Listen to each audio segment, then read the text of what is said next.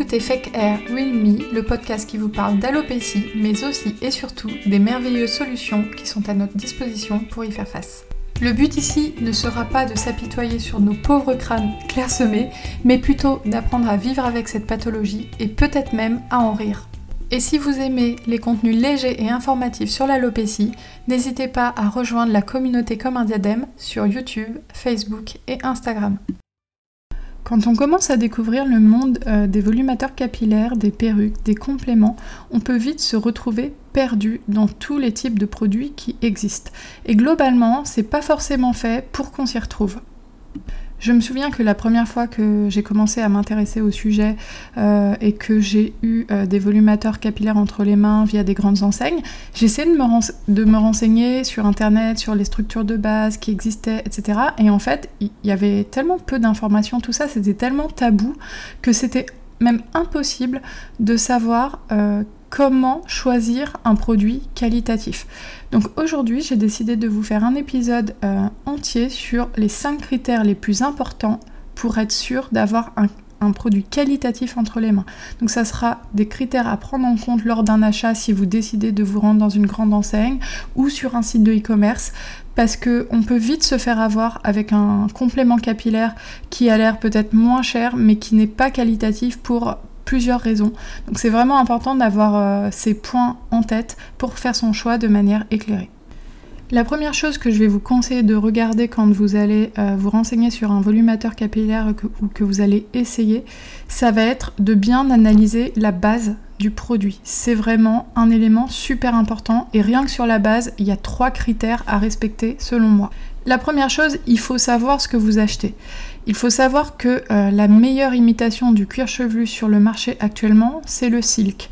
Le silk, en fait, c'est euh, une pièce de soie qui permet de, de masquer les nœuds des cheveux. C'est-à-dire que les cheveux sont noués sur une base et en fait, ils traversent ensuite une pièce en silk soi, ce qui fait que quand on s'approche et qu'on regarde euh, la structure des cheveux, en fait, du cuir chevelu, enfin du faux cuir chevelu, là en l'occurrence, on ne voit pas les nœuds.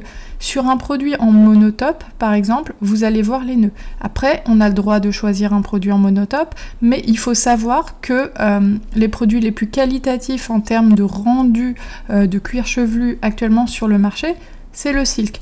Donc quand vous allez dans une euh, grande enseigne par exemple et qu'on vous propose euh, un produit en monotope au même prix qu'un produit en silk, ben c'est pas normal parce que ça devrait pas être le même prix, ça devrait être moins cher puisque c'est pas la même chose qu'une base en silk. Donc pour vérifier si vous avez euh, un produit en silk ou en monotope, euh, alors déjà j'ai fait plusieurs vidéos sur le sujet que peut-être je mettrai en description ou euh, il y a un article de blog sur le site, mais globalement il y a une règle, c'est que le silk c'est pas transparent. Si vous passez vos mains en dessous, vous n'allez pas voir vos doigts. Avec un article en monotope ou autre, vous allez passer votre main sous la prothèse, c'est transparent. Vous allez voir non seulement vos doigts, mais vous allez voir surtout les nœuds des cheveux. Ça fera comme des petits points, comme euh, cheveux de poupée en fait. Après, comme j'ai dit, c'est pas un problème en soi vraiment d'avoir un produit en monotope. Moi, j'en ai déjà porté, mais c'est juste qu'il faut avoir conscience de, ce qu'on achète en fait. Il faut savoir que euh, c'est pas la meilleure imitation du cuir chevelu sur le marché, mais c'est pas pour autant un problème. Mais il faut juste que vous le payiez moins cher dans ce cas qu'un produit en silk. Ensuite, deuxième conseil, toujours au niveau de la base, et ça c'est hyper important, là je vais vous énumérer même des, erreurs que j'ai fait moi-même. Quand on passe au volumateur capillaire, dans la grande majorité des cas, c'est qu'on a déjà une alopécie assez étendue. C'est très très rare les femmes qui passent au complément capillaire alors qu'elles ont une toute petite alopécie. Ça arrive, mais bon, c'est pas généralement c'est pas le cas. Et quand on a une alopécie étendue, il est important d'avoir une base large, c'est-à-dire pas une base de, euh, je sais pas, 5 cm sur 7. Euh, c'est vraiment important d'avoir minimum du 18 x 18 cm. En dessous, le problème, c'est que euh, ça va pas être assez couvrant. Et du coup, on verra trop une différence de densité entre la petite pièce que vous avez sur la tête, qui a beaucoup de cheveux, et l'arrière de votre crâne, ou même les côtés, où il y a moins de cheveux. En plus, au niveau de la couvrance, c'est important parce que euh, si la couleur est légèrement différente, et c'est quand même souvent le cas avec un volumateur capillaire, c'est très rare qu'on tombe pile sur la couleur, bah, plus la base est petite, moins il y aura de couvrance et plus la différence risque de se voir. Donc moi j'ai fait l'erreur, hein. dans une grande enseigne, on m'a conseillé euh, un produit euh, avec une toute petite base. Et en fait, le problème, c'est que ben, déjà les cheveux étaient super blonds, ils n'étaient pas du tout de ma couleur, et donc ça s'écartait derrière, ça faisait rideau blond sur euh, rideau sur cheveux plus foncés. Enfin, franchement, je sais même pas comment ça se fait que mes collègues n'ont pas détecté. Parce que bon, j'ai demandé depuis, j'ai une collègue qui est copine à moi, et elle m'a dit non, je t'assure, ils n'ont jamais rien vu. Mais franchement, j'aurais pu me faire griller bêtement à cause de ça. Alors je sais que souvent les clientes, elles ont peur de, prendre des bases larges parce qu'elles ont l'impression euh, que que plus elles prennent grand et plus ça va se voir, elles ont aussi, enfin je sais pas, j'ai l'impression qu'il y a un truc un peu psychologique, que plus tu prends un truc petit et moins c'est grave en fait, mais que vous preniez du 18 x 18, du 20 x 20 ou une petite base d'une grande enseigne, vous portez un volumateur capillaire, vous portez un toupet, je veux dire, faut l'accepter, c'est pareil. Donc en fait, euh, il faut pas. La question quand vous choisissez le produit, c'est qu'est-ce qui sera le plus confortable pour moi? Parce qu'en plus, la, base large, au moins 18 x 18, est plus confortable qu'une toute petite base qui va fixer sur le dessus de votre tête dans une zone d'alopécie où vous avez quasiment plus de cheveux. Il vaut mieux que ça, ça sur les côtés où vous avez des cheveux qui sont encore un minimum forts en fait. C'est super important. Donc essayez vraiment de, de, prendre en compte ce conseil et de pas chercher la base la plus petite possible parce que franchement, c'est pas ce qui se fait de mieux. En fait, plus c'est petit et plus ça va se voir, paradoxalement. Parce que ça sera moins couvrant, ça sera juste sur le dessus de votre tête, ça sera pas la même couleur, ça fera comme si vous posiez une extension sur votre tête. Et moi j'ai vécu ça, j'ai porté ça pendant six mois, donc s'il vous plaît, croyez-moi sur parole, prenez en compte mon vécu. Je, me suis affichée avec un volumateur comme ça, et bah, c'est bien parce que ça me permet de vous conseiller aujourd'hui sur ce qu'il ne faut pas faire. Mais voilà, prenez ça en compte et aussi prenez ça en compte dans le prix, parce que si on vous propose un produit à 1500, 2000 euros avec une base qui plus petite que votre main, pour moi, c'est une arnaque, c'est un produit qui n'est pas qualitatif. Toujours sur la base, troisième conseil, je vous ai dit, la base, c'est super important, c'est la base. en fait, il faut qu'elle soit souple. Et souvent, euh, ça va avec le problème des, petites bases en monotope et tout. Souvent, elles sont en sorte de, je sais pas trop quelle matière, c'est une sorte de plastique, une sorte de nylon, c'est un peu bizarre. Mais en fait, elles sont toutes petites, elles sont pas souples, elles sont pas en tissu extensible. Et du coup, quand vous essayez de l'aplatir sur votre tête, en fait, vous pouvez pas. Et du coup, ça vous fait comme un, petit bloup bloup, comme, comme si vous aviez une petite poche, comme un kangourou, quoi, sur votre crâne, dans lequel vous pouvez cacher, je sais pas, du chocolat, des bonbons, des trucs, des papiers. On ne veut pas ça. Euh, moi, euh, alors bien sûr, hein, j'ai eu ce type de base aussi, puisque c'était. Moi, j'ai fait toutes les erreurs euh, sur le premier volumateur, hein, je les ai toutes cochées. Et en fait, le problème, c'est que ça vous change votre forme de tête. Je vous jure, moi, ça me faisait une tête d'œuf. En fait, sur le dessus, ça me changeait la forme de ma tête. Et en fait, bah, sur le coup, ça m'a pas choqué parce que je connaissais que ça. Donc je me disais, bah oui, je porte un volumateur. Oui, ça me change un peu ma tête, mais ça me choquait pas. Mais je vous jure qu'aujourd'hui, quand je retourne voir les vidéos sur YouTube, mais j'ai envie de me frapper. je me dis, mais ça se voyait, mais à 400 km. Alors, ça se voyait pas tant que ça, puisque les gens ne l'ont pas vu.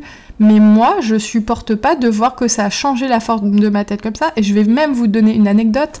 Quand je suis revenue euh, quelques mois plus tard euh, voir la vendeuse pour avoir un produit plus qualitatif, je lui ai parlé de cette histoire de forme de tête et tout. Et elle m'a dit, moi, parce que c'était une autre vendeuse que la première, je vous aurais jamais laissé repartir avec ça une vendeuse de l'enseigne, c'est-à-dire qu'elle dénigrait les propres produits qu'on m'avait vendus précédemment. Et moi j'étais un peu dégoûtée parce que franchement j'étais dans le cadre du partenariat à ce moment-là et je me suis dit bah en fait euh, ça veut dire que j'étais mal conseillée au départ parce que moi quand j'y suis allée j'y suis allée en simple cliente et on m'a conseillé celui-là, j'ai pris celui-là. Et en fait bah ouais et, du coup les beaux produits bah ils coûtaient 5005 donc ça c'est encore un autre problème.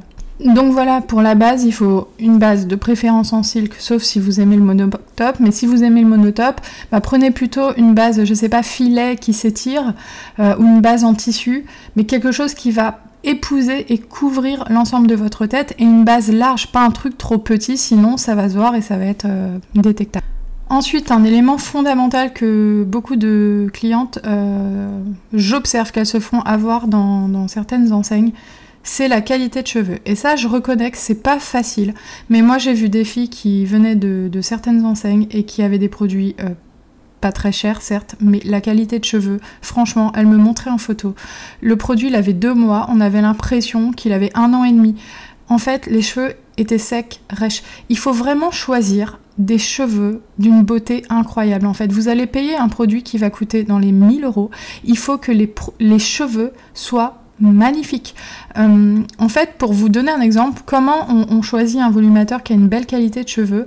Il faut qu'il soit souple, il faut qu'il soit doux, il faut qu'il soit brillant. Mais je vais vous donner un critère plus simple. Vous voyez les filles à la télé, genre Nolwenn, Jennifer, toutes ces stars qui ont des cheveux magnifiques et brillants, ou les filles qui font des, pubs de shampoing, de coloration. Et eh ben en fait, les cheveux, ils doivent être comme ça. Ça doit pas être les cheveux euh, de la fille qui est dans le métro, qui a les cheveux tout secs et cassants. On veut pas ça, on ne paye pas pour ça. Vous allez payer 1000 euros parfois. Vous avez le droit d'avoir des cheveux magnifiques en fait. Vous payez pour. Donc je sais que c'est déjà arrivé en plus qu'on me dise euh, oui mais moi si les cheveux ils sont trop beaux ça va faire bizarre parce que j'ai pas des cheveux aussi beaux. Mais déjà, croyez-moi, on s'y fait vite, hein, avoir des beaux cheveux. Et les gens, ils font pas gaffe, ils vont pas se dire Ah tiens, elle avait les cheveux ternes euh, la semaine dernière et d'un seul coup, elle a des beaux cheveux. Bah, vous dites que vous avez fait une coloration chez le coiffeur, que vous avez fait un brushing. Enfin, ils sont pas à ce point dans l'analyse. Mais vous avez le droit d'avoir des beaux cheveux, en fait. Et justement, je suis partie dans. J'ai dévié là, mais. La qualité de cheveux, c'est super important. Il faut pas qu'il y ait plein. Ah ça, j'ai remarqué ça aussi il faut pas qu'il y ait plein de petites fourches qui ressortent. Moi, il y a même une fille qui m'a dit, euh, quand elle m'a montré son volumateur, plein de petites fourches qui ressortaient sur toutes les longueurs.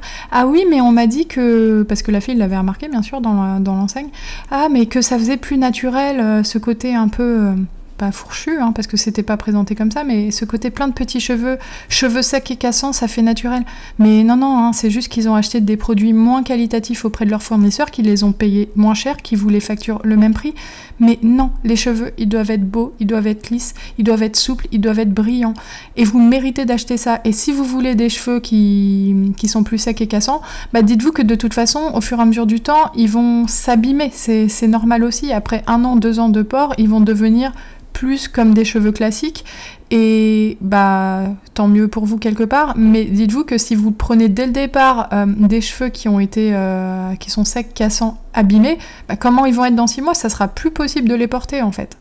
Et enfin, le dernier critère qui est peut-être un peu plus difficile à évaluer, mais c'est la densité de cheveux. C'est important d'avoir une bonne densité de cheveux. Alors je sais que souvent euh, les clientes aiment pas qu'il y ait trop de cheveux, elles ont l'impression que c'est pas bon. J'en ai même qui demandent à enlever des cheveux sur le silk. Mais la densité de cheveux, c'est important, c'est un critère de qualité. Au début, de toute façon, que vous portiez un volumateur qui a très peu de cheveux, qui est l'équivalent d'une extension, dans tous les cas, vous trouverez que ça fera trop de cheveux. Moi-même, quand j'ai porté le premier qui était une toute petite base, mais franchement, il n'y avait rien comme cheveux, bah, je trouvais que ça faisait trop de cheveux. Donc en fait, c'est un ressenti normal avec un volumateur. Mais avoir un produit où il y a une bonne densité, c'est important parce que c'est ça qui va vous permettre d'avoir une bonne couvrance. Et dites-vous que le volumateur, à chaque fois que vous le peignez, à chaque fois que vous faites un shampoing, à chaque fois que bah, vous l'utilisez tous les jours et donc au quotidien, il perd un petit peu ses cheveux. Donc s'il manque de densité, qu'est-ce que ça sera dans 6 mois, dans un an? Vous aurez un volumateur alopécique et c'est quand même un petit peu dommage. Voilà, c'est fini pour cet épisode. J'espère que ces conseils vous aideront à mieux vous y retrouver dans le monde fabuleux des cheveux alternatifs et que grâce à cela, vous arriverez à choisir du premier coup un produit de qualité parce que c'est vrai que quand on sait qu'on peut avoir euh, dépensé 1000, 1005 et que finalement on n'a pas eu un produit au top, on peut être un peu dégoûté et énervé. Après, sachez aussi que ça fait partie aussi du chemin classique de se tromper la première fois. Euh, c'est aussi comme ça qu'on apprend et c'est pas si grave si vous avez acheté un produit qui n'était pas l'idéal au début. C'est comme ça qu'on apprend et qu'on commence à découvrir les produits. Et franchement, la plupart des femmes, euh, c'est ce qui se passe en fait. Elles commencent, elles sont pas hyper satisfaites. Et après, sur les achats suivants, elles y arrivent. Après, moi, mon objectif, c'est que dès le départ, vous soyez satisfaite et que vous ne perdiez surtout pas votre argent. Si vous avez des questions et que vous avez toujours un petit peu de mal à vous y retrouver, n'hésitez pas à me contacter directement via les réseaux sociaux de Comme un diadème, donc sur euh, Facebook ou Instagram, ou encore via le formulaire de contact du site. Je ferai mon maximum pour vous aider à vous y retrouver et vous orienter dans votre choix.